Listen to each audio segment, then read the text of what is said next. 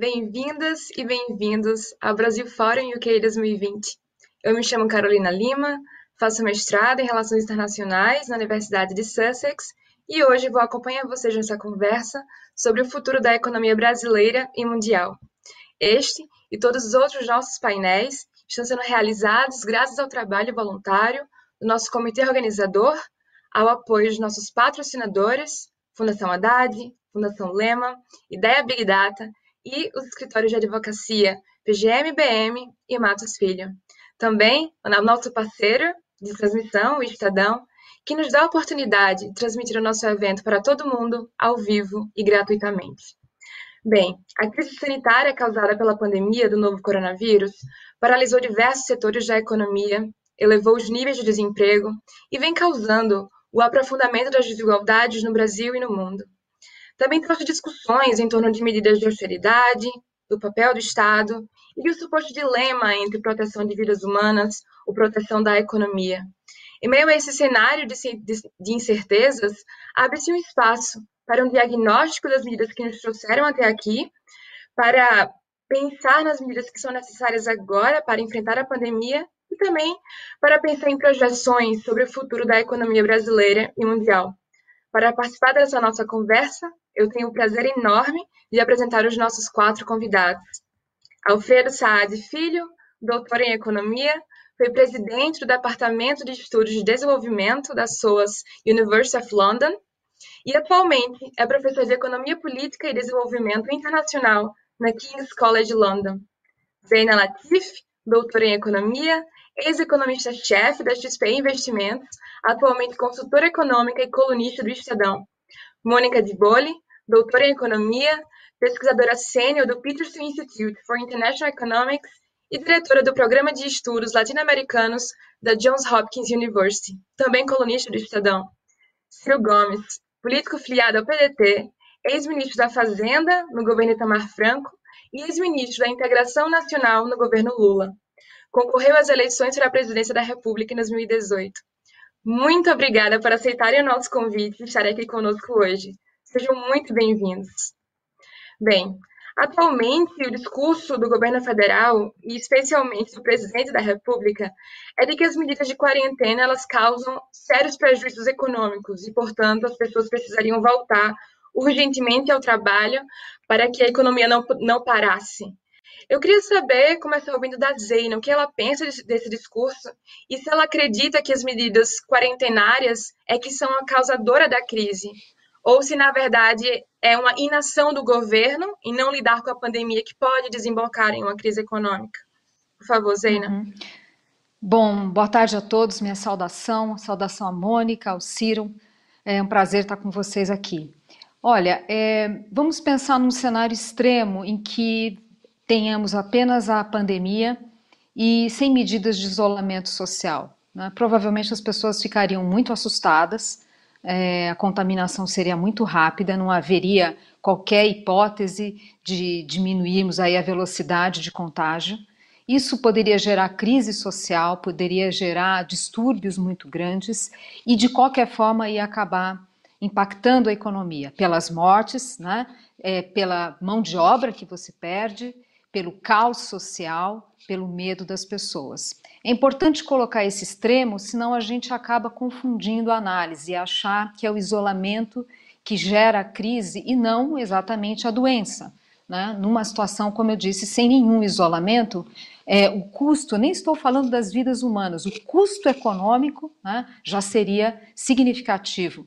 Bom, é, aí a gente pode discutir estratégias de isolamento, e é claro que falar em isolamento social num país complexo como o nosso, em que a gente tem uma parcela da população vivendo em condições muito precárias, né? É pelo menos o que tem saído de pesquisa no mundo é que países que têm menor IDH, maior pobreza, é mais difícil convencer, menor coesão social, enfim, é mais difícil convencer as pessoas a ficarem em casa.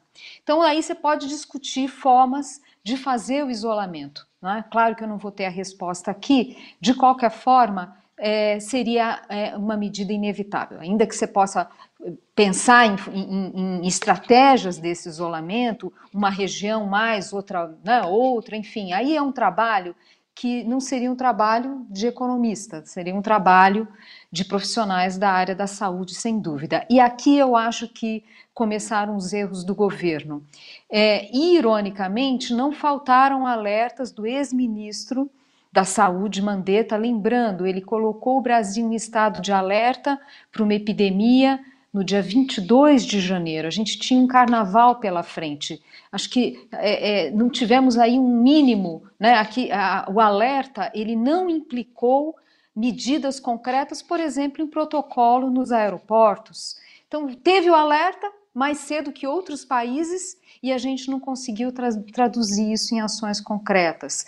Depois, no dia 16 de março, portanto, antes do isolamento das principais cidades no país, aqui em São Paulo, por exemplo, nós é, é, tivemos também o ministro Mandetta no dia 16 falando: olha, vamos ter meses muito difíceis adiante, porque tem aí uma rampa de novos casos que vai acontecer. A gente vai acelerar muito e aí vamos ter um platô, esse foi o termo, de, o termo usado pelo ex-ministro Mandetta, né? O platô em agosto e aí em setembro, com 50% já de pessoas naturalmente imunizadas, nós teremos uma queda do número de pessoas, é, de novos casos.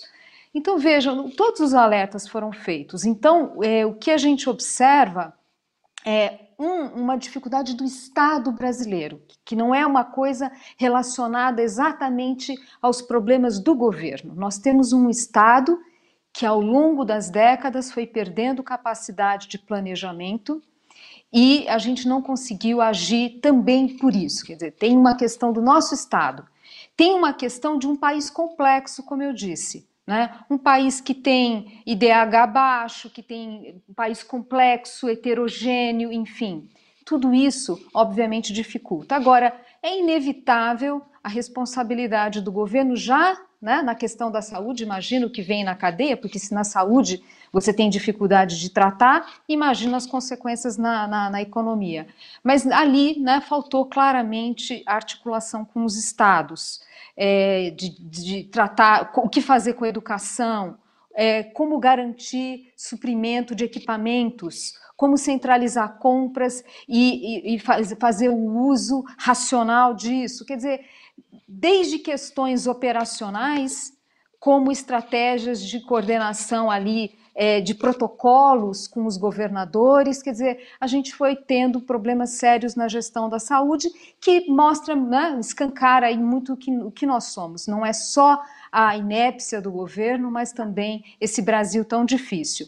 Bom, eu saí um pouquinho aqui da, da, da resposta, mas no, no, no, fundo o que eu estou querendo dizer é o seguinte: olha, é, a crise econômica ela seria inevitável com ou sem isolamento. Tivéssemos feito uma estratégia de isolamento mais inteligente, é, aprendendo com a experiência dos países, é, acho que o custo econômico certamente poderia ser menor.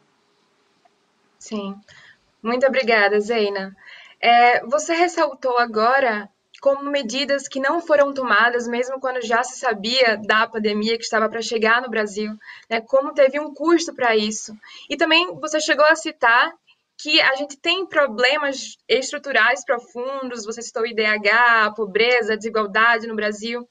E eu queria pegar esse gancho da sua resposta e encaminhar para o Alfredo agora, se ele também acha que é, a pandemia ela poderia ser tratada de uma forma diferente se não houvessem essas escolhas políticas anteriores, né, que puderam contribuir de alguma forma no enfrentamento da crise atual. O que, que você acha, Alfredo?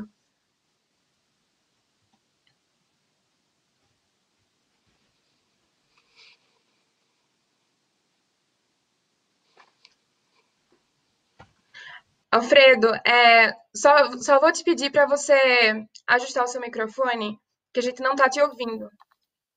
Ok, desculpe. Tem, tem que des... é, sim, sim. É, desculpe.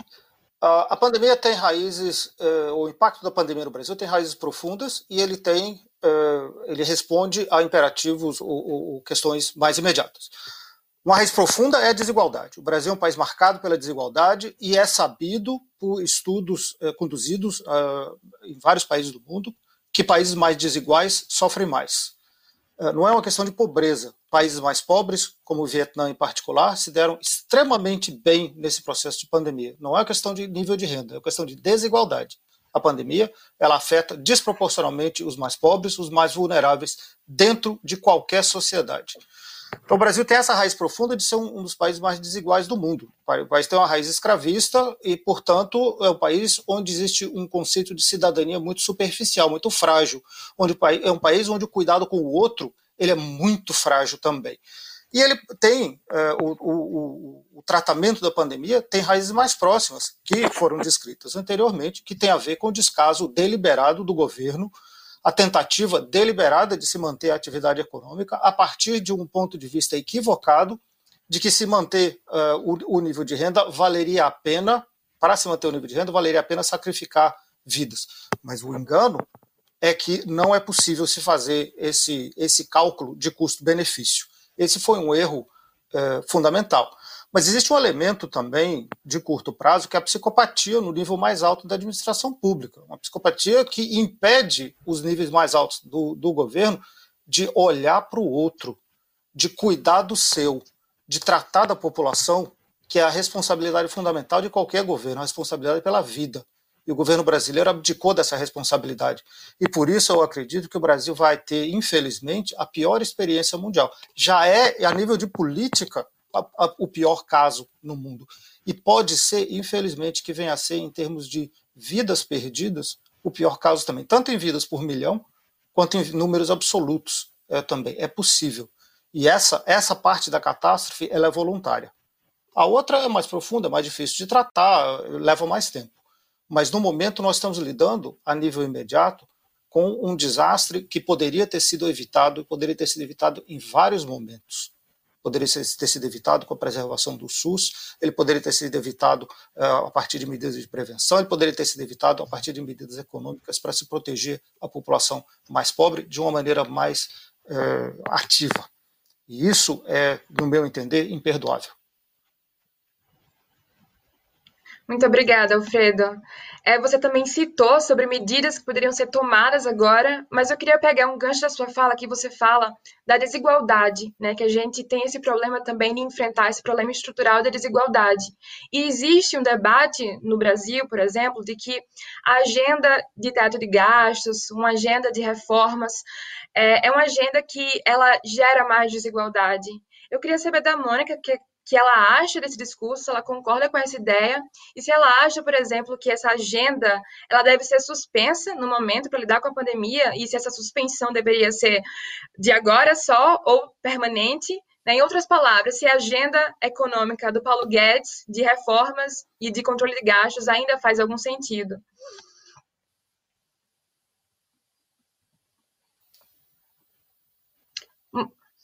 Mônica, Lembra, lembra de abrir teu microfone. Então, que a gente sempre esquece.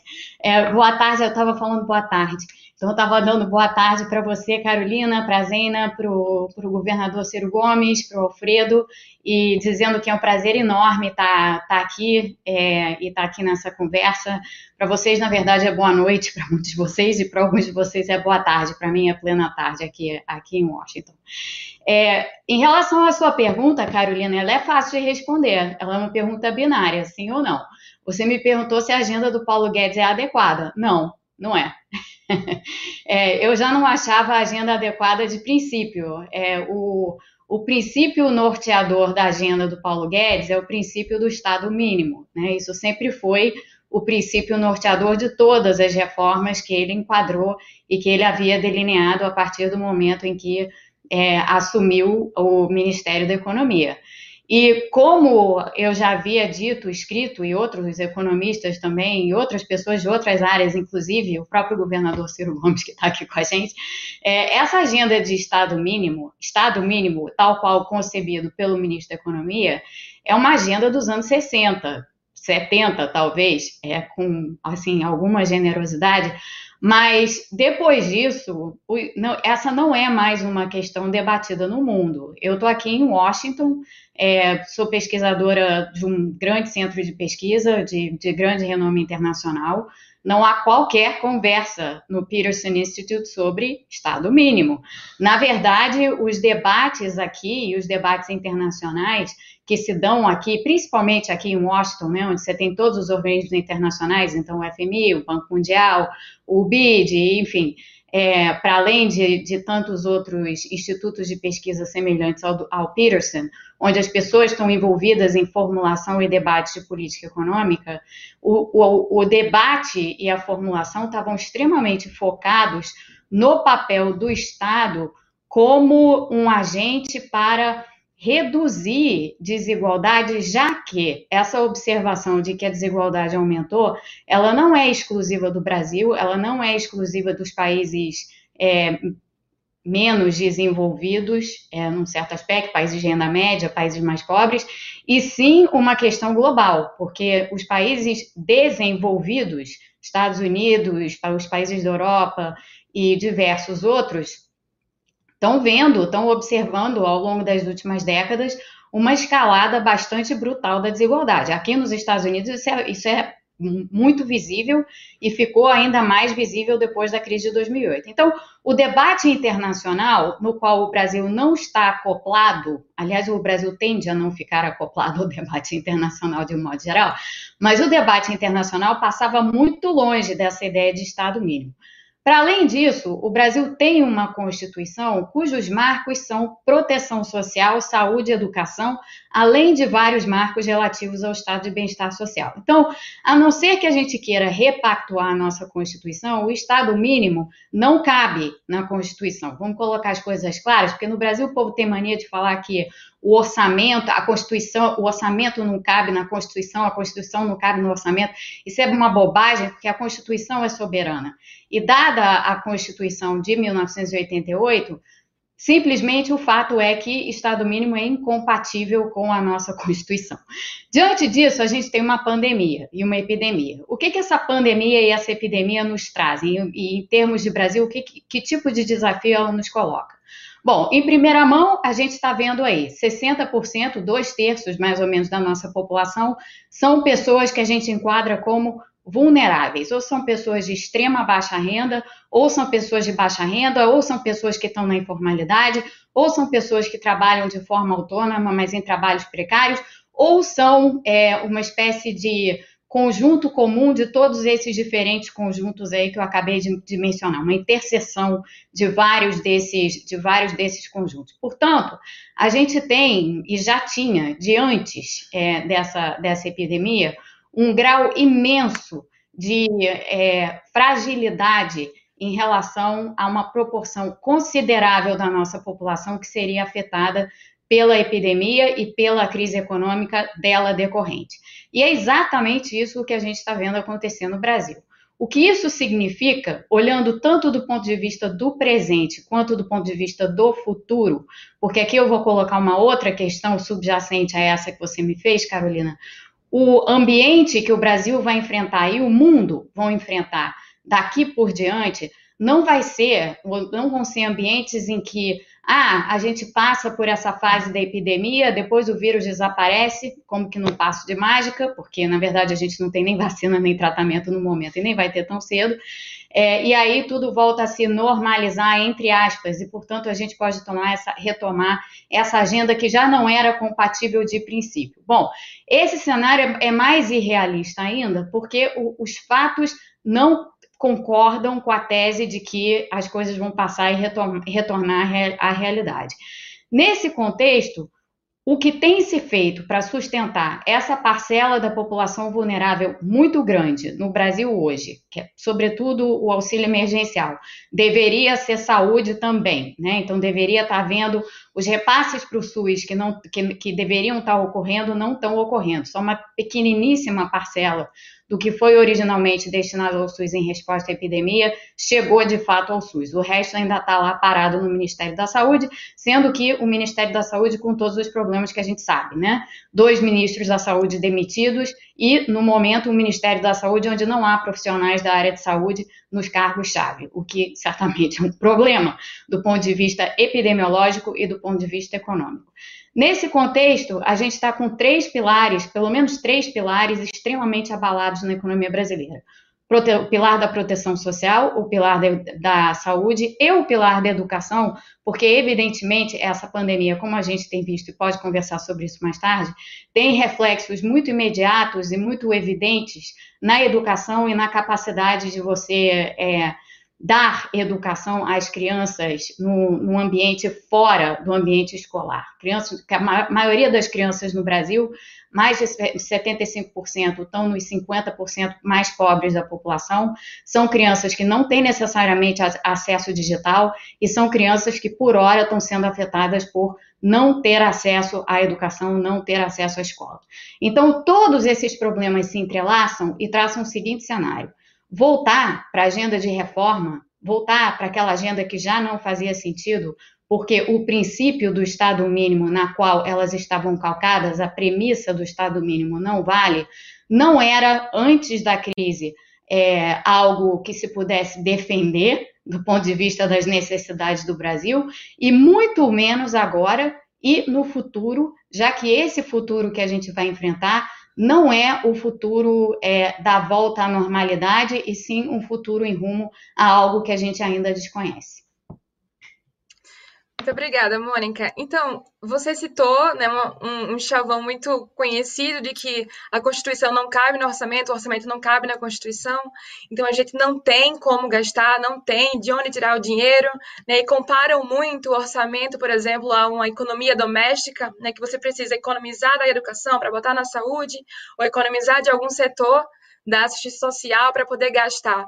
E eu queria passar justamente para o Ciro Gomes agora, para que ele comentasse né, se para enfrentar, para a gente poder não voltar para essa agenda de austeridade né, que foi citada, se de onde viriam os recursos, se a gente tem como fazer esses gastos, né, porque o Brasil ele já vinha com um desempenho econômico não muito satisfatório, né, o PIB, que tinha expectativa que o mercado tinha que crescesse mais, não chegou a crescer, não correspondeu às expectativas do mercado. Então, de onde vêm os recursos? E como é que a gente consegue, é, se, se é possível, romper com o famoso equilíbrio fiscal? Carolina, deixa eu lhe cumprimentar em seu nome a todos os jovens estudantes brasileiros que estão aí né, nos ouvindo no, no Fórum Brasil UK. É um privilégio para mim ser convidado mais uma vez. E esse privilégio, desta vez, me enervou um pouco, porque eu estou numa companhia de pessoas absolutamente extraordinárias, por quem eu tenho grande admiração e respeito. Professor Alfredo Saad, professora Mônica de Bolle, professora jornalista Zeina Latif, enfim.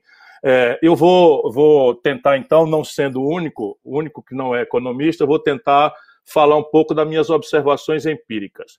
A retórica no Brasil virou propaganda ideológica o, uma coisa que eu vivia repetindo, o próprio André Lara Rezende outro dia mencionou isso, e ele é que é uma pessoa muito muito serena, muito moderado, coisa que não é bem meu, são, não são bem meus atributos. Ele diz que os economistas de televisão no Brasil não são economistas, são ideólogos. E aí, esse conjunto de, de, de, de, de retóricas, elas não, não se aperfeiçoou. O Brasil, nesse momento, só para dar um exemplo prático do que eu quero falar, está com a pior ruína em conta pública da nossa história ever, sem rival. Se você pegar o pior momento da história, multiplica por 4 ou 5, é o que nós estamos vivenciando hoje. Sintoma claro, o Instituto Fiscal Independente do Senado fala em 917 bilhões de reais de déficit primário esse ano. A dívida pública, porque o PIB tende a cair 9 pontos percentuais se tiver correta a avaliação do FMI, minha equipe já fala até em 11, nós vamos aí é, extrapolar os 100% do PIB de dívida pública ela já está sendo precificada. Como? Está encurtando dramaticamente seus prazos, virando, né, tendente a virar quase moeda, e o custo de renovação da dívida brasileira já está cobrando três pontos acima da, da Selic. Portanto, a deterioração real do conjunto de aspas, aspas, aspas, austeridade fiscal, depois de toda a baboseira né, e os sacrifícios e as injustiças que se fez no Brasil, não é simplesmente vai ter que, vai ter que obrigar nós olharmos essas coisas com mais inteligência e menos paixão. E aí eu diria, sim, temos, o Brasil ainda tem margem para virar o jogo, porque algumas aberrações que não correspondem às melhores práticas internacionais estão desafiando o Brasil apenas no campo político. Vamos lá, tecnicamente, vamos achar aqui é, 3 trilhões de reais em 10 anos. Não é, não é simples, não. Politicamente é complicado, mas eu vou dar os números. Se o Brasil cobrasse, como eu já cobrei quando ministro da Fazenda do Itamar, um tributo sobre lucros e dividendos empresariais, que só nós e a Estônia não cobram, nós poderíamos, com as alíquotas que eu cobrei, dependendo do nível aí de, de, de progressividade dessas alíquotas, a gente pode arrecadar até 90 bilhões de reais por ano, porque tem que descontar um pouco aí para evitar alguns casos de bitributação, é, do imposto de renda, de contribuição social sobre o lucro líquido, enfim, para não ter bitributação. Se o Brasil passar um pente fino nas renúncias fiscais, que antes da pandemia chegavam a 320 bilhões de reais por ano, tudo clientelismo, sem contrapartida, sem, sem justiça, sem, sem, sem, sem avaliação se tem alguma eficácia, algum efeito, nada. Eu estou propondo cortar 20%, nós estamos falando aí de 64 bilhões de reais. Não é? O Brasil não cobra tributação sobre os patrimônios e prefere cobrar de forma regressiva sobre a, tributação indireta do consumo, pesando muito mais fortemente nos pobres e na classe média. Então, se a gente cobrasse um tributo sobre, sobre grandes patrimônios acima de 15, 20 milhões de reais, com alíquota moderada para não ter nenhum, nenhuma, nenhum efeito é, estimulante de fuga de capital, embora a conta de capital no Brasil também precisa dar, ser dada uma olhada nela, porque virou uma, uma estrutura de muita fraude, mas de meio a 1% de alíquota progressiva, nós poderíamos arrecadar também algo ao redor de 80, 90 bilhões de reais num país que nos últimos cinco anos trouxe 24 novos bilionários à lista da Forbes. Hoje nós temos 42 bilionários no Brasil que praticamente não pagam nada. O imposto sobre as grandes heranças na Europa vai de 35% a 60% em alguns países, nos Estados Unidos a menor alíquota é 29%, no Brasil é 4%. O Ceará cobra 8% e nunca perdemos nenhuma eleição aqui, porque atinge um zero vírgula. Né? Uma alíquota mais progressiva do imposto de renda para alcançar salários que evadem do imposto de renda mudando fraudulentamente, embora não seja ilegal, porque a legislação brasileira de propósito permite isso, que é a tal pejotização da, da, da da, da, da, da, relação de pessoa física. Então, um assalariado paga 27,5% e um cara que ganha um milhão de reais de salário na pessoa jurídica paga 15%. Então, esse conjunto de coisas nos daria 3 trilhões de reais para a gente decidir o que vamos fazer com ele. E aí você tem as grandes questões. Não é? Uma é a questão do fluxo, outra a questão do estoque. Então, a grande coisa de dar solidez à dívida pública, eu sou absolutamente austero. Eu não, não quero exagerar aqui, ocupando muito tempo de vocês, mas fui prefeito da quinta cidade, do oitavo estado, ministro da Fazenda, não tenho um único dia de déficit público, um único dia sequer. Esterilizei a dívida pública do Ceará com 15 anos de antecedência, porque tinha um saldo tal, de tal forma expressivo que, sem comprometer de forma relevante o meu, minha taxa de investimento, não é? nós tiramos a dívida com 15, 20 anos de antecedência do seu vencimento. E o Brasil tem caminhos para fazer esse conjunto de coisas, mas eu defendo que esses 3 trilhões sejam alocados na construção de um novo normal, e para isso nós precisamos fazer toda uma limpeza nessa entulho institucional que estão eh, de forma intrusa derrogando o Pacto Constituinte de 88. Obrigada, Ciro. É, você citou, dentre algumas medidas para arrecadação de, de recursos, né, uma, uma reforma tributária, mas na verdade é uma reforma tributária que seria para reverter nosso sistema que é regressivo atualmente, então tributar grandes fortunas. E eu queria passar, pegar um pouco o gancho dessa pergunta e passar para a Mônica, saber se ela concorda né, com essas medidas, mas também acrescentar que atualmente saiu uma notícia de que Paulo Guedes estava é, planejando e se encaminhando a pedir emprestado dinheiro às instituições financeiras internacionais. Então, é, se você concorda também que isso seria um, um, um método ideal também para mais arrecadação de recursos, né, além dessas renúncias que não foram pensadas, além da tributa, tributação é, progressiva que também não foi pensada. Então, se você concorda com isso e também que você falasse se essas medidas são necessárias, por exemplo, como a gente teve uma pergunta aqui de alguém que está nos acompanhando, para a manutenção é, da atuação do poder público na, na, na, transformação da renda básica emergencial em permanente, na, no auxílio a pequenas e médias empresas. Então, uma atuação mais forte do poder público. Mônica, o microfone. Eu vou fazer isso sem parar, tá? É, porque eu esqueço mesmo. É, deixa eu começar com a pergunta sobre as instituições é, multilaterais, e aí depois eu vou para outra que é mais interessante do que a primeira, do que a segunda, na verdade. A segunda pergunta sobre instituições multilaterais é completamente fora de propósito, não a pergunta, o pensamento do ministro da Economia. Porque qualquer recurso é, que se venha a, a tentar ter, obter, de uma instituição multilateral é um empréstimo. É, é, um empréstimo da instituição multilateral, digamos que seja o FMI, onde eu já trabalhei. É, se o Brasil resolver agora recorrer ao FMI para, por exemplo, destinar uma parte desses recursos obtidos a, enfim, as respostas à, à crise, sejam elas quais forem, é, ocorre duas coisas. A primeira é que é um empréstimo em dólares que o Brasil contrai junto a uma instituição financeira no momento em que o Brasil não precisa contrair, contrair empréstimos em dólares porque tem capacidade de autofinanciamento em moeda própria. Então, tem já aí uma, um pensamento de cabeça para baixo por parte do ministro da Economia, porque a gente sabe muito bem, inclusive da nossa própria vivência no passado, e de novo, eu digo isso como uma pessoa que já trabalhou no Fundo Monetário Internacional muitos anos. É, não é o caso, nós, quando, em que circunstâncias um país recorre ao Fundo Monetário Internacional. Ainda mesmo na situação de pandemia.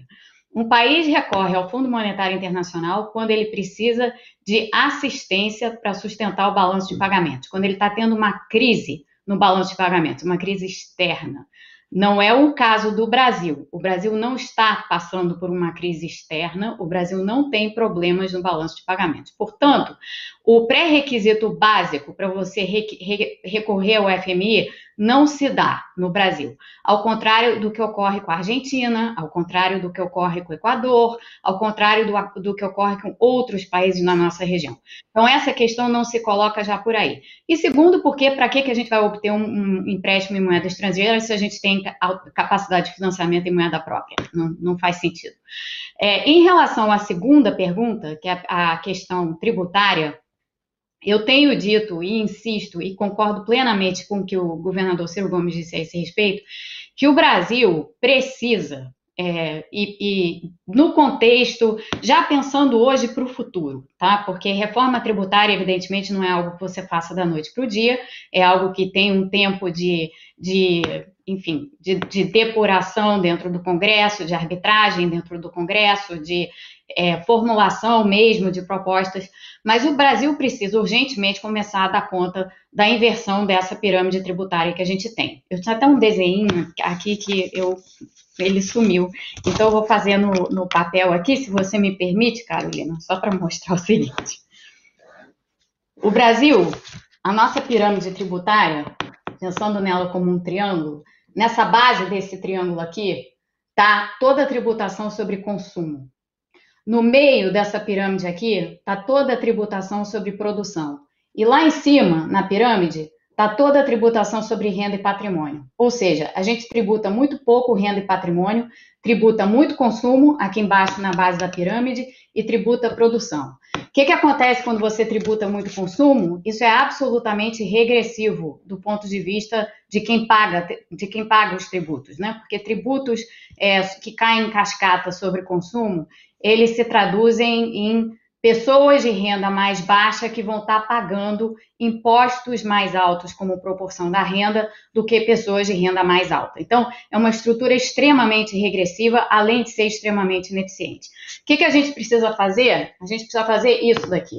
Então, a gente precisa passar a tributar lá em cima muita renda e patrimônio, lá embaixo o, o consumo e ainda no meio, mas em menor medida, a produção. No momento em que a gente fizer isso, a gente tem uma estrutura tributária que sim vai estar atendendo a essa necessidade de maior progressividade na estrutura tributária e fazendo também, preenchendo lacunas que hoje a gente tem no nosso sistema tributário. O nosso sistema de impostos diretos, que é o sistema de o, o, o, imposto de renda, o nosso imposto de renda, ele carece de uma estrutura suficientemente progressiva. A gente não tem alíquotas altas. De fato, a alíquota efetiva, quando você desconta todas as isenções, todos os outros descontos e, e, e todas as coisas que pessoas de mais alta renda podem deduzir do pagamento do seu imposto de renda, a alíquota efetiva para as faixas de renda mais altas no Brasil é de 6%. 6%. 6 se compara a 40 a 50% em países desenvolvidos. Ah, o Brasil não é um país desenvolvido? Não importa. 6% é nada. É uma coisa absolutamente é, irrisória e não faz sentido para um país do porte do, do, do, do, Brasil ter uma alíquota efetiva tão baixa para as faixas de renda mais altas. Então, a gente precisa fazer uma profunda reformulação do sistema de tributação sobre a renda. Para além disso, a gente precisa fazer um sistema de tributação sobre patrimônio. Isso é o que se tem mundo afora. Essa, na verdade, é a grande discussão tributária mundo afora. De novo, o Brasil está fora do debate internacional nessa história. O debate internacional está exatamente no foco da tributação sobre patrimônio, que é o que a gente precisa fazer. E o que, o que já acontece no Brasil e que é absolutamente fora de propósito. No Brasil não há tributação, ou pelo menos não há efetivamente hoje, tributação sobre quase, né? Tributação sobre dividendo. É, não faz sentido não ter tributação sobre dividendo. Todos os países é, minimamente razoáveis do mundo têm tributação sobre dividendos. Isso é algo que a gente não precisa nem fazer com reforma tributária, porque isso dá para fazer por meio de um projeto de lei complementar que enquadre é, essa renúncia fiscal existente de tributação sobre dividendos como de fato renúncia fiscal, e a partir daí você impõe uma alíquota. Então, a gente tem Mônica... várias formas de lidar com isso. Deixa eu só completar o pensamento.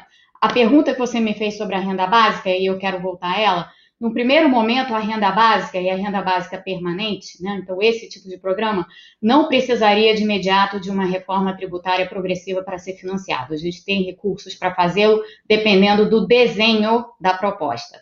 É, no futuro, no entanto, e caminhando futuramente, quando a gente quiser ampliar esse programa, a gente precisa acoplá-lo a uma reforma tributária progressiva, sim.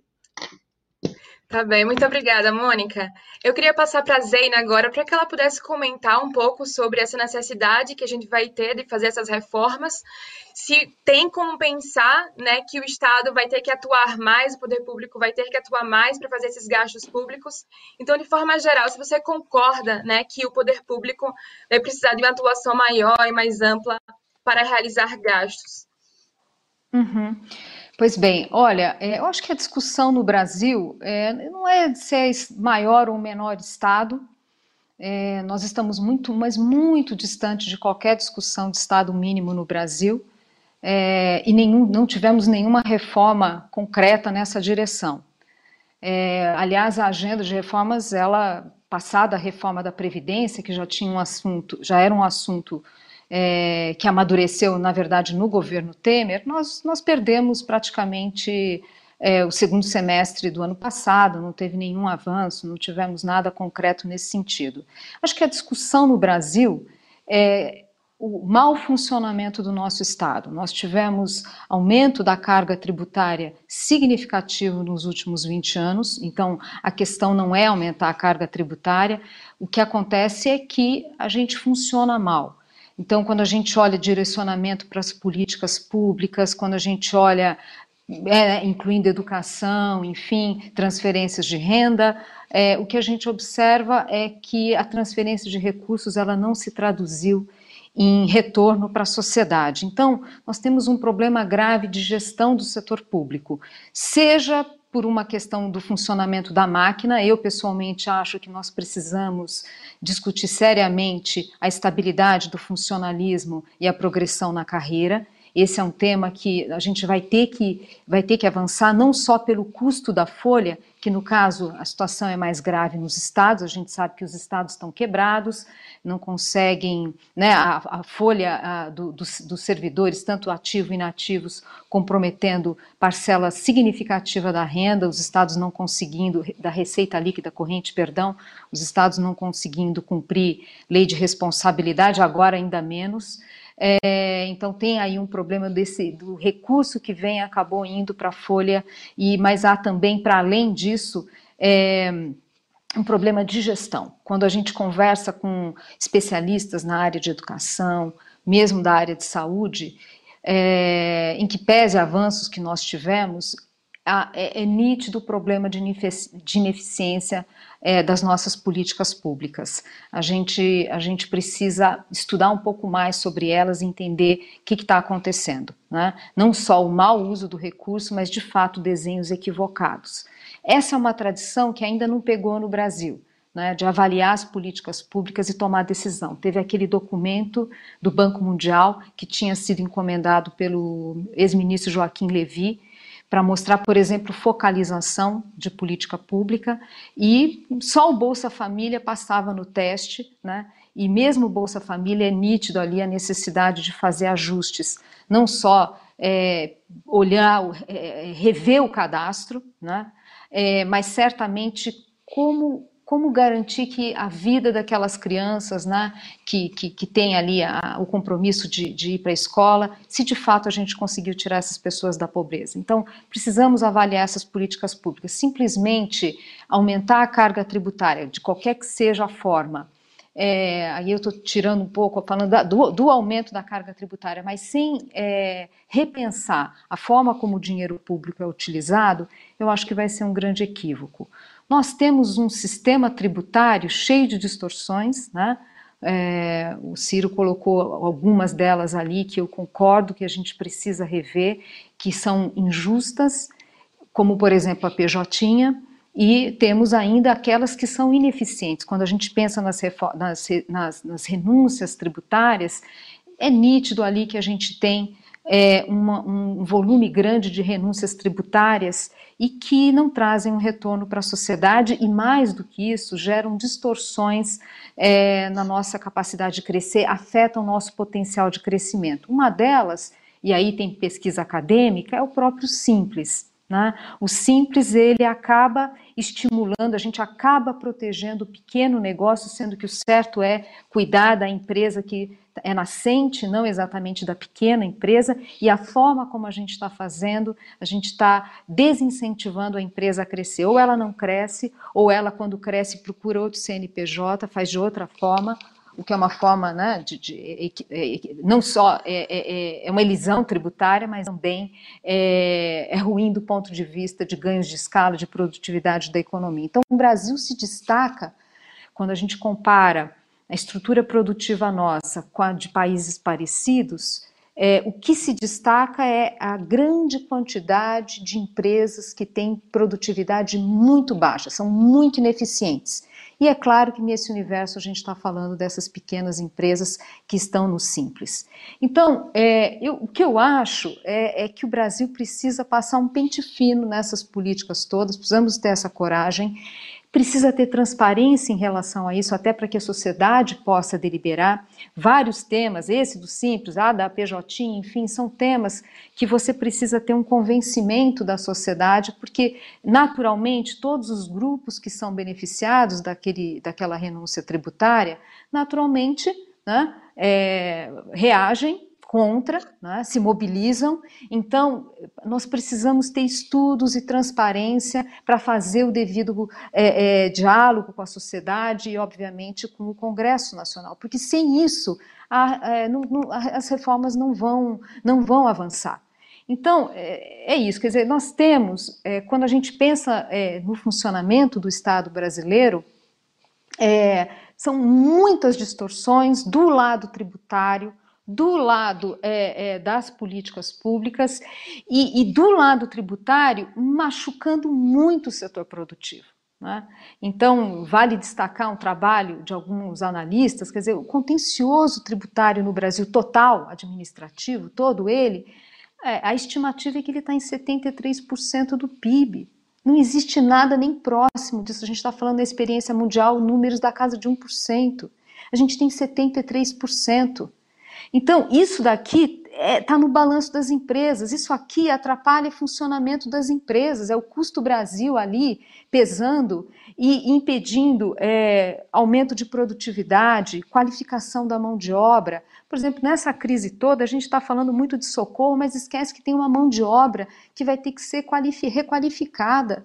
Nossos jovens que não sabem matemática, como é que vão se inserir nesse mundo é, em que novas tecnologias vieram numa velocidade né, a, a, além do que a gente imaginava? Então, no fundo, Zena. o que a gente precisa, eu estou terminando, é de uma reforma do Estado, é claro, elegendo prioridades, atacando, né, porque não dá para imaginar que é fazer tudo de uma vez, mas sem dúvida precisamos de um plano concreto, estruturado para lidar com essas reformas, para melhorar o funcionamento do Estado.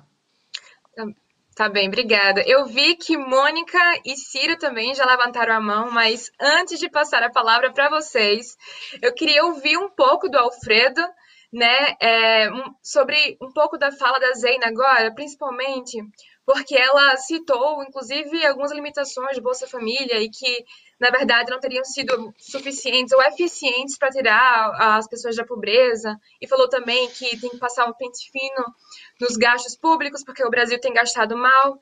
É de forma geral, Alfredo, se você concorda né, com, essa, com, essa, com essa visão, e também queria que você pudesse comentar também, porque eu sei que você já analisou o Bolsa Família, e se é, o que você pensa no projeto correlato né, sobre a renda básica, se você concorda com o raciocínio da renda básica, ou se ele desvirtuaria, por exemplo, a função, o papel do Estado.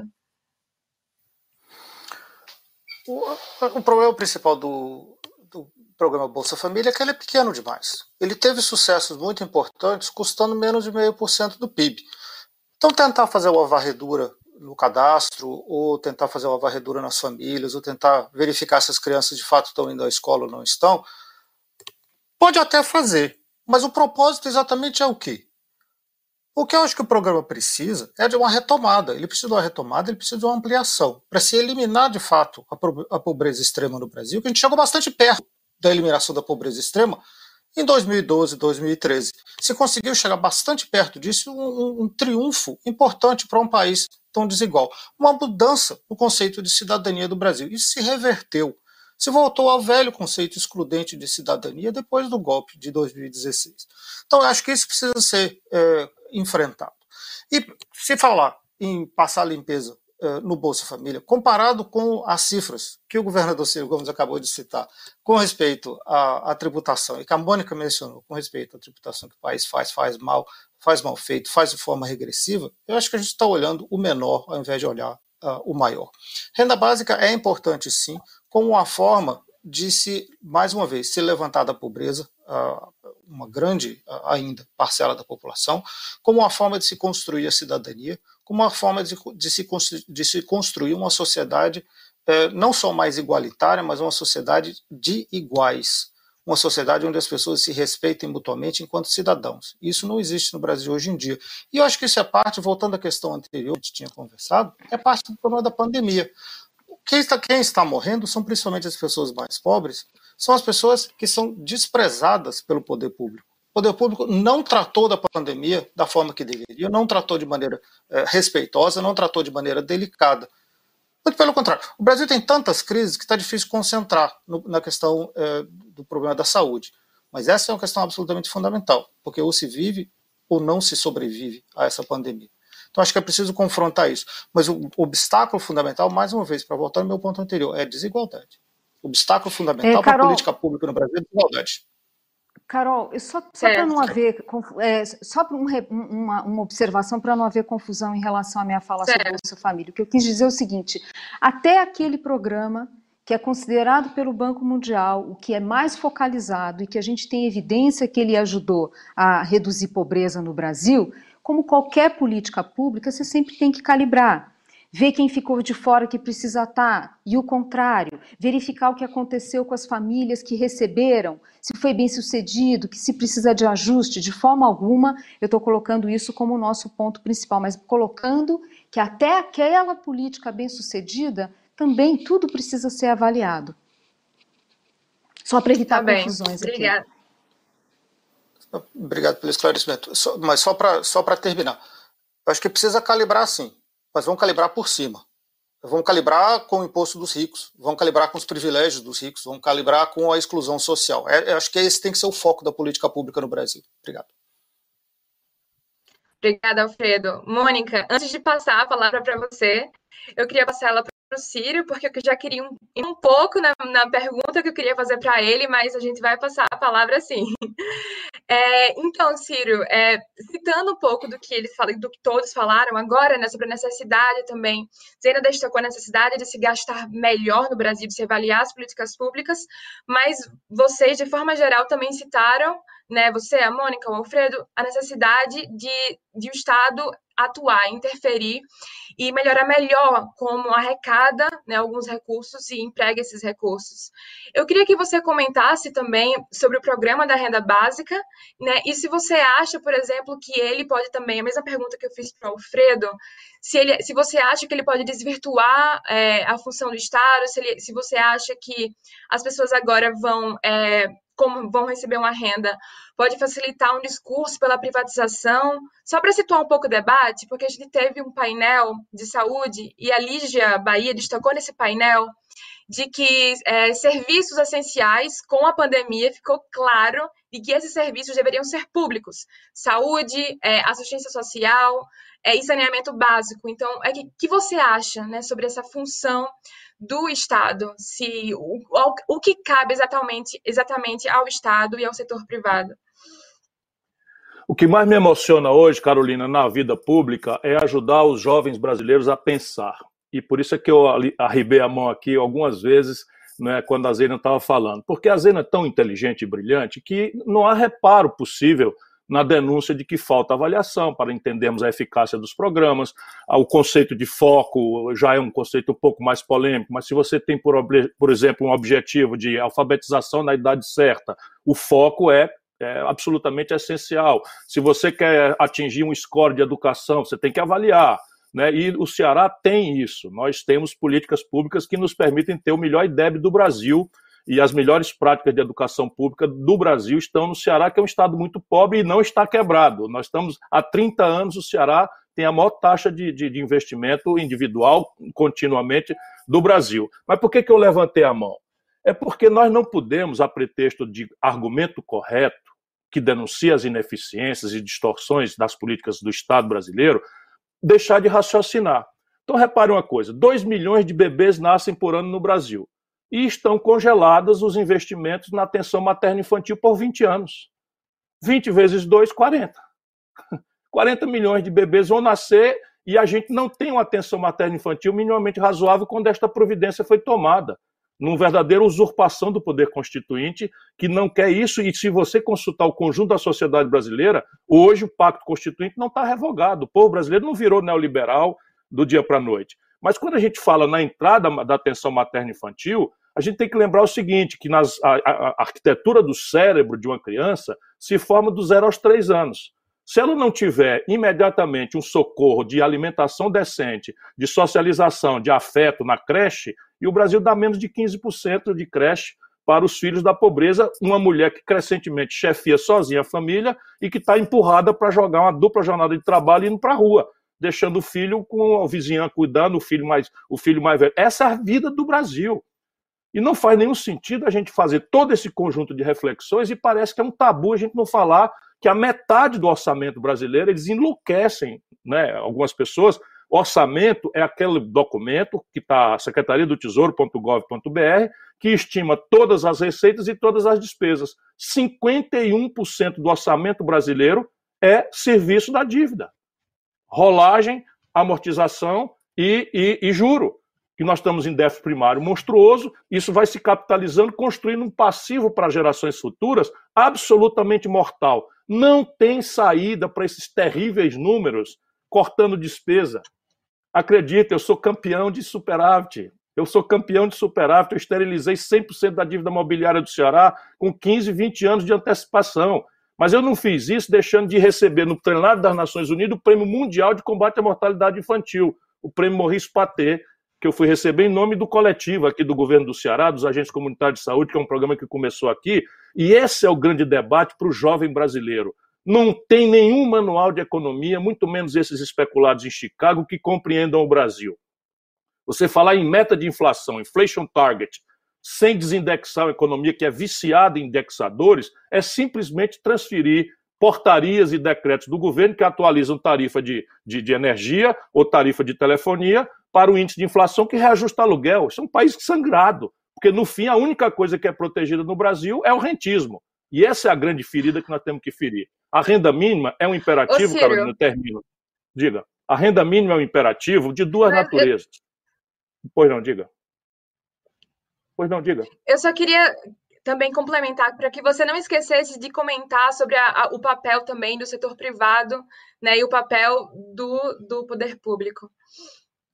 Veja, isso é que eu estou propondo a vocês, jovens estudantes. Pensem, raciocinem com, seu próprio, com sua própria inteligência, com a sua própria intuição, e peguem todos os apetrechos acadêmicos do mundo, leiam tudo que for necessário ler, que seja possível ler, mas não abandonem a observação do seu país, com os seus próprios olhares, com o seu próprio coração. Vamos aos, vamos aos números. Quando a pandemia começou, 100 milhões de brasileiros estavam vivendo com 413 reais por cabeça por mês. 100 milhões de brasileiros. 38 milhões e 700 mil estavam na informalidade. 13 milhões de brasileiros, em números redondos, desempregados. 26 mil obras públicas paradas um colapso de infraestrutura que introduz ineficiência sistêmica na logística brasileira. A gente, um país continental, cujo eixo econômico de, de, de baixo valor agregado está distante no interior e as grandes populações lindeiras ao litoral, a gente tinha que ter um modelo de, de cabotagem eh, conectado com trem e temos um modelo rodoviário. 50 mil quilômetros de estrada em que se privatiza os grandes troncos é, que tem intensidade de, de, de, tarifa e deixam para, para o Estado suportar sem subsídio cruzado. Isso é um país sangrado. A, a, a Infraero privatizou todos os aeroportos rentáveis e deixou 70 aeroportos eh, deficitários pendurados no tesouro. O Bolsonaro mais o Paulo Guedes clandestinamente criaram um estatal, viu, Mônica? O Paulo Guedes criou um estatal, nós precisamos denunciar. Ele criou um estatal para administrar a massa falida da Infraero, que ficou com os aeroportos que dão prejuízo. E essa é a grande lógica. Qual é o lugar do mundo em que se lançou infraestrutura sem concurso da iniciativa privada? Ou sem iniciativa do setor público? Qual é o lugar do mundo que atingiu sofisticação tecnológica mínima para sobreviver nesse mundo agressivamente competitivo sem o concurso da iniciativa pública? experiência prática, a retórica americana, a retórica chinesa, a retórica alemã, não me interessa. Existiria a potência tecnológica norte-americana, do Reino Unido, da Alemanha, da Itália, do norte da Itália, se não for o Estado nacional respectivo de cada um deles, a pretexto de defesa, a pretexto de saúde, a pretexto de, de, de, de, de, enfim, seja lá do que for, de corrida aeroespacial, e isso é o que se pede do Brasil. Qual é a iniciativa privada que vai acudir o Brasil numa infraestrutura dessa que nós temos? Quanto custa lançar uma infraestrutura num país desse? Agora, um grande bobo debate sobre água e saneamento básico. Essa é a grande questão. O SUS, Zeina, o SUS tem os custos incorrentes, porque o Brasil desnacionalizou seu complexo industrial, o SUS tem custos incorrentes semelhantes ao do Reino Unido. Porque toda a química fina, todos os apetrechos de diagnóstico médico, todos os equipamentos, as próteses, tudo vem globalizado em dólar. E aqui nós temos um terço do que per capita ou, ou, por PIB a, a, o Reino Unido. De maneira que nós fazemos é milagre. E o nome desse milagre é servidor público. Claro, tem distorção? Tem. Para que, que o Brasil precisa de um general, 100 generais, é, ganhando 35 mil reais? Isso é uma distorção. Pronto, eu não tenho medo de tratar nenhuma delas. Muito menos esses agora que estão aí. 23 generais Sim. e coronéis ocupando o Ministério da Saúde, nenhum deles tem qualquer vivência em saúde pública. Isso é república de banana, tem que limpar tudo isso. Ok. Mas o Brasil precisa mais ou menos médico? Nós acabamos de importar médico de Cuba, que é um, um país mais pobre do que o Ceará. O Brasil precisa de mais ou menos polícia. O Brasil precisa de mais ou menos professor. A, a Colômbia dá 42 vagas para cada, cada, cada grupo de 100 de garotos de 18 a 25 anos. O Brasil dá 18. Isso é um número. Quando a gente vai olhar a qualidade, o, o, o, governo brasileiro financiou os maiores conglomerados de educação privada do mundo, estão no Brasil, financiado com dinheiro público. Hoje tem 5 milhões de garotos inadimplentes com nome sujo no, no, no, no corpo por conta desse, desse, desse, desse privatismo Ciro, selvagem. Desculpa te interromper. Né, não coerência. Vou terminar agora. Que não guarda nenhuma coerência com a nossa realidade. É, muito obrigada, Ciro. Desculpa ter te interrompido, a gente está correndo com o tempo agora. Mônica, eu vou passar a palavra para você, mas eu já queria é, que a gente caminhasse né, para a pergunta que eu já ia te fazer, para que você comentasse também na sua resposta se você vê agora é, a gente se encaminhando para uma, uma reconfiguração do capitalismo global. Se você, porque uma crise, ela dá brecha para isso. Ela pode dar uma brecha tanto para uma, uma, uma, nova forma de se pensar o Estado, ou, na verdade, uma forma que se pense que o Estado deve ser mínimo, ou deve ter mais arrojo fiscal até para pagar a conta que está sendo necessário gastar agora. Então, assim, você vê uma mudança se reconfigurando no capitalismo global a partir dessa crise? Eu vou responder a sua pergunta, Carolina, mas antes disso eu vou fazer dois pontos. É, um ponto relativo ao esclarecimento sobre o, o que a Zena falava sobre a carga tributária.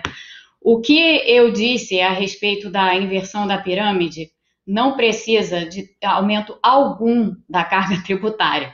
A gente está falando aqui de encolher a base que recai sobre consumo, de encolher a base que recai sobre produção e de aumentar toda a base que recai sobre renda e patrimônio. Então, não há necessidade de aumento de carga tributária nesse contexto. Inclusive, se a reforma tributária for bem feita, é, a gente consegue alguns ganhos de eficiência que podem até futuramente, não de imediato, mas podem futuramente permitir é, uma redução de carga tributária, se isso for aconselhável do ponto de vista é, do que a gente precisa atender em termos de necessidade. Só no ponto, Mônica. É, Só no ponto, Mônica.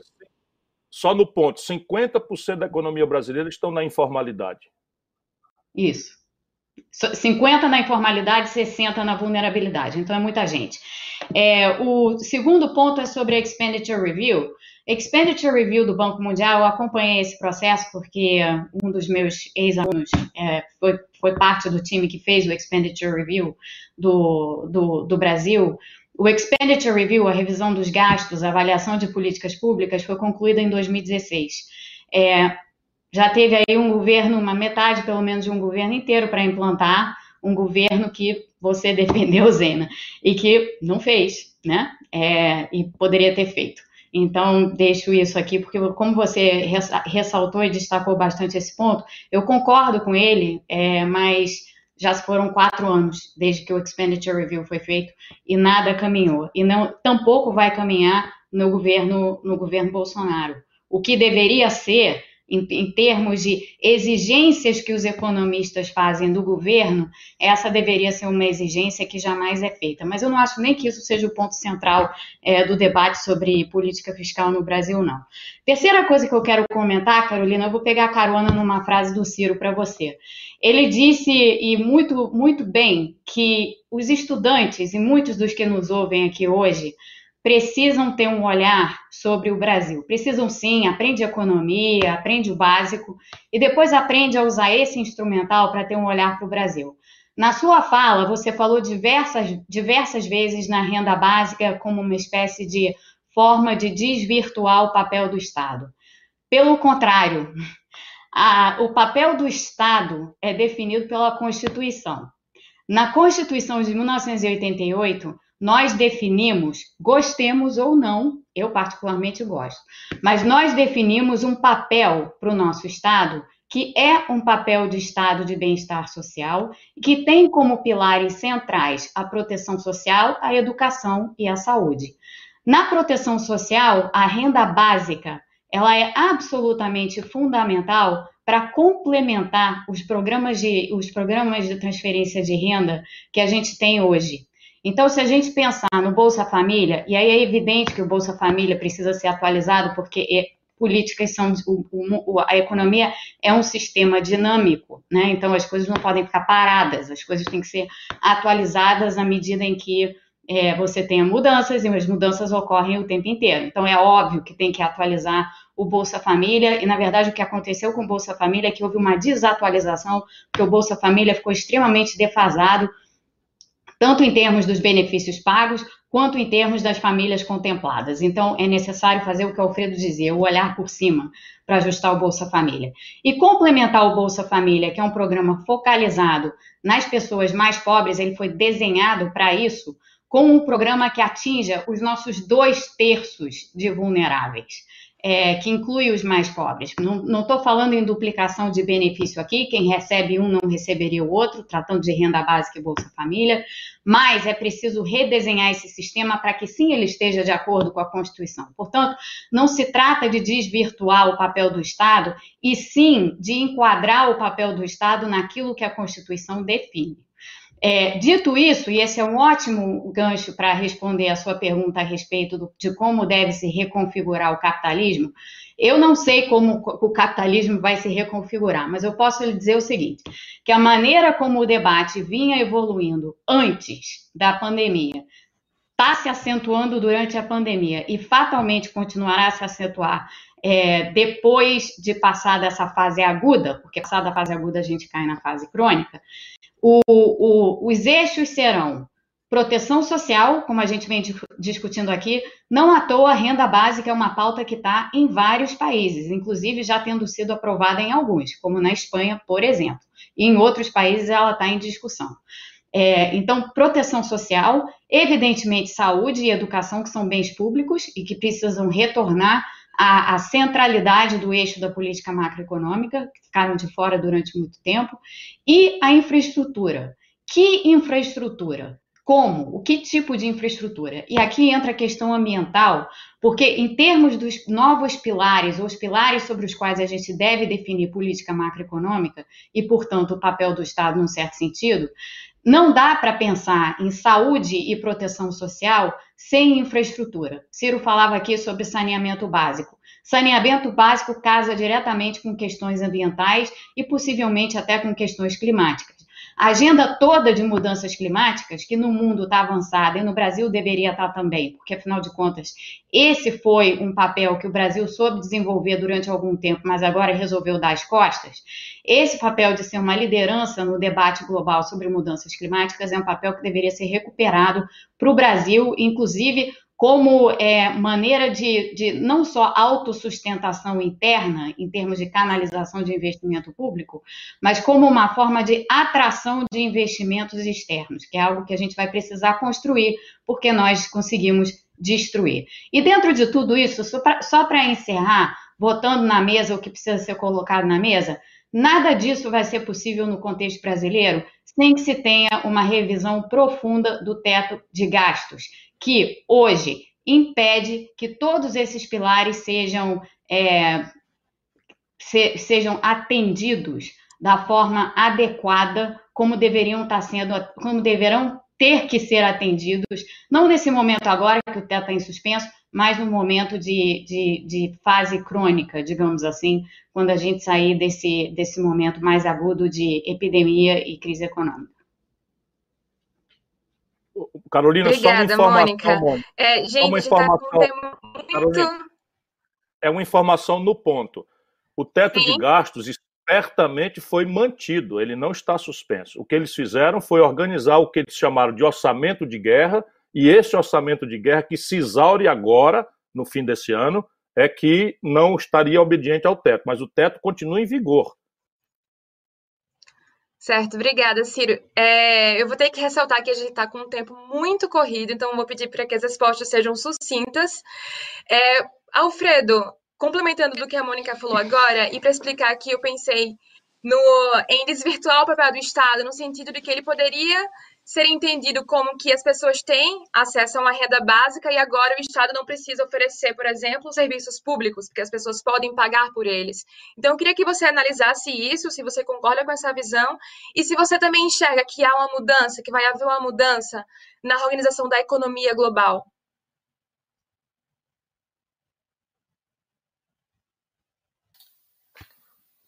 Primeiro, é evidente que se a tentativa é de se levantar o nível de renda das pessoas mais uh, vulneráveis em situação de pobreza, se fazer essa troca de monetizar a pobreza e retirar o serviço público seria uma situação absurda. Isso é uma armadilha uh, neoliberal que de forma nenhuma uh, deve ser aceita. É preciso se garantir a provisão de serviços básicos para todo mundo, como uma, um, um, benefício da existência enquanto ser humano em sociedade, e é preciso garantir um nível de renda mínimo para as pessoas poderem uh, existir enquanto, mais uma vez, enquanto ser humano, uma sociedade em comum, com o mínimo uh, de capacidade de consumo. Uh, e isso é possível se fazer, existem uh, experiências piloto uh, para isso.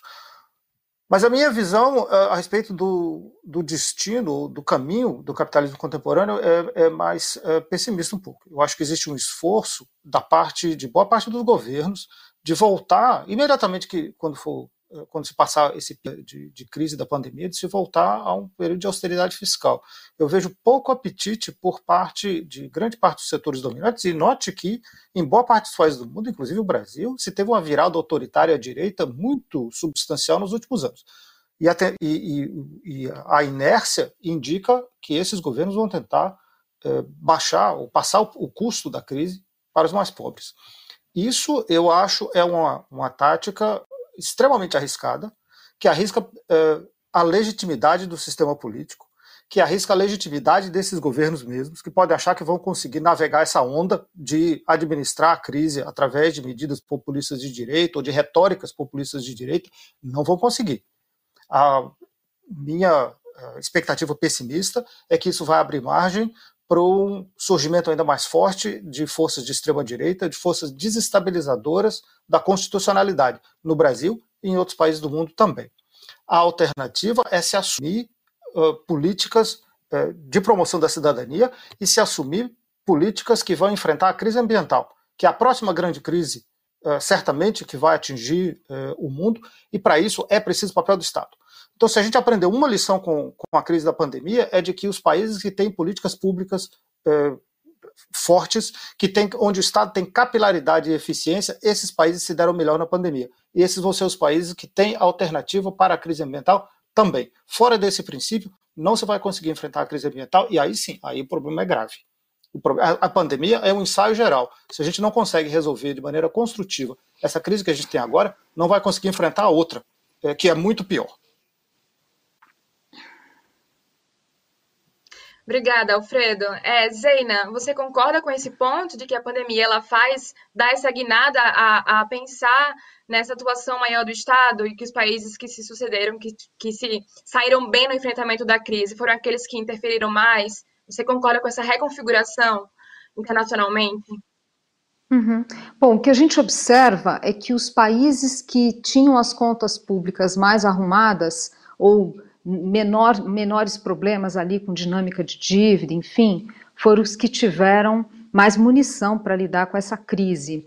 Então, eu entendo o ativismo estatal nos momentos de emergência, é inegável isso, é, lembrando sempre a, a busca das boas políticas, porque não se trata de gastar, se trata de gastar bem, é, é, elegendo prioridades e garantindo a efetividade das políticas, não é qualquer gasto, não é qualquer, de qualquer forma, mas acho muito importante é, passada o momento de maior urgência, e focalizando, né, e aos poucos desmontando. Eu concordo que essa crise que a gente está vivendo, até que a gente tenha vacinação em massa, vai exigir muito ativismo do Estado, e não é só na economia, é já ali com políticas sanitárias, de saúde, enfim. Então, nós vamos precisar disso. Eu, eu assim, um pequeno parênteses aqui, a gente foi perdendo tantas batalhas que eu também temo que a gente vá perder batalha aí para essa vacinação em massa. Mas, enfim, feito esse parênteses, é claro que é necessária ação estatal.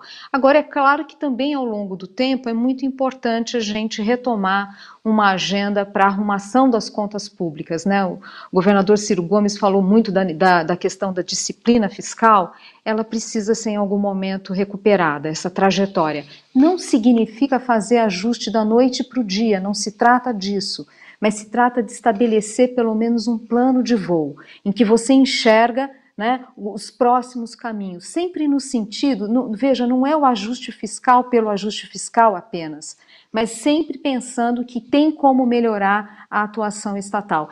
Essa, essa recomposição da disciplina fiscal, é, é, estabelecendo ali esse plano de voo, como eu disse, é um plano estruturado, é essencial para a gente manter inflação sob controle, inflação, é, perdão, taxa de juros baixa. Não que agora tenha esse risco, agora não tem. Mas se a gente não cuidar do fiscal, é uma questão de tempo isso voltar. Lembrando, nós tivemos problema sério é, de inflação de origem fiscal, e principalmente de origem fiscal, não faz, não faz muito tempo. Foi ali no governo Dilma, foi outro dia. Então, o Brasil ainda não tem instituições tão sólidas assim. Então, acho que precisamos sim, para é, é, retomar uma agenda no momento certo, é claro, é, saber fazer essa saída do momento agora, mas até porque lá na frente, outra crise, a gente vai ter que estar tá, né, tá com, com condições de reagir. Eu, eu reafirmo, é, os estados, os, governo, os governos que reagiram melhor é porque tinham condição, espaço fiscal para isso. Gostaria só de fazer dois comentários em relação, brevemente, em relação à fala da, da Mônica. Em relação à questão tributária, estou reforçando isso. Qualquer discussão sobre é, formas de é, financiar políticas sociais é, via tributação, é essencial que isso esteja inserido num, num, num programa de reforma tributária né? nem que seja em etapas, enfim, mas é muito importante. Né? Como eu disse, o contencioso no Brasil é muito elevado e a gente está matando a atividade produtiva. Então tem que tomar cuidado com isso. Nós temos boa parte desse contencioso tributário está associado a esses impostos sobre circulação de mercadoria, que é um pseudo imposto sobre o consumo.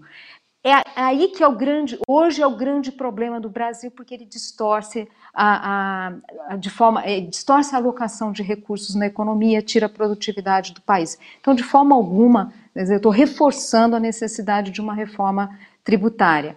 Em relação à questão da avaliação de políticas públicas, é isso. Eu acho que ninguém conseguiu ainda avançar muito nessa agenda. Tivemos um dispositivo interessante que foi colocado é, na LDO de 2018, se não me engano, de 17, se não me engano, bom, me perdoe aqui, que era pelo menos em relação às renúncias tributárias, a regra era, se vai renovar, vai ter que fazer estudo é, de custo-benefício dessa, dessa política que está sendo renovada. Então é uma maturidade, o Brasil está muito atrasado nisso, é verdade, é uma maturidade que a gente vai ter que adquirir de avaliar políticas públicas. Muito obrigada, Zeina. Ciro, eu passo para você a mesma pergunta, se você enxerga uma reconfiguração no capitalismo, mas eu peço, por favor, para que você seja muito sucinto, porque a gente está estourando o tempo. E também eu queria é, falar para vocês que eu recebi a informação de que somos trending topics no Twitter hoje. Bom, veja, Carolina, eu, como professor Alfredo, é, não, não, não sou muito de comemorar esse novo normal que as pessoas de boa fé desejamos que, que aconteça em função dessa mar, amaríssima lição que a tragédia da pandemia, mais as sequelas econômicas transcendentalmente graves, nos impõe. Por quê? Porque esse normal que nos trouxe até aqui ele está assentado em duas coisas muito poderosas, embora a tragédia dê o argumento para reforçar o embate contra esses valores, eles ainda são muito poderosos e hegemônicos na luta.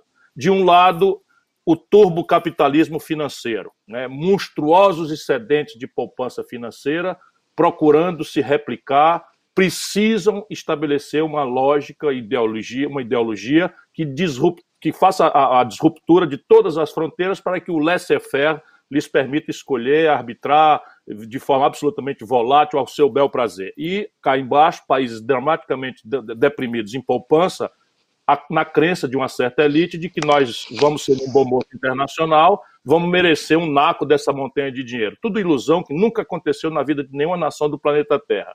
E o mais grave de tudo é a população mundial induzida nos últimos 20 anos a referir sua felicidade fora do ambiente subjetivo do amor, da compaixão, da solidariedade, do amor à terra, né, do, do, do, apreço ao futuro das novas gerações pela não destruição da terra e do seu, do, do seu ecossistema, e a, induzida a crer que ser feliz é acessar um padrão de consumo ao qual só tem acesso uma minoria muito grande uma minoria muito pequena, quer dizer, uma esmagadora maioria vive na frustração, quando não na revolta e na negação da política.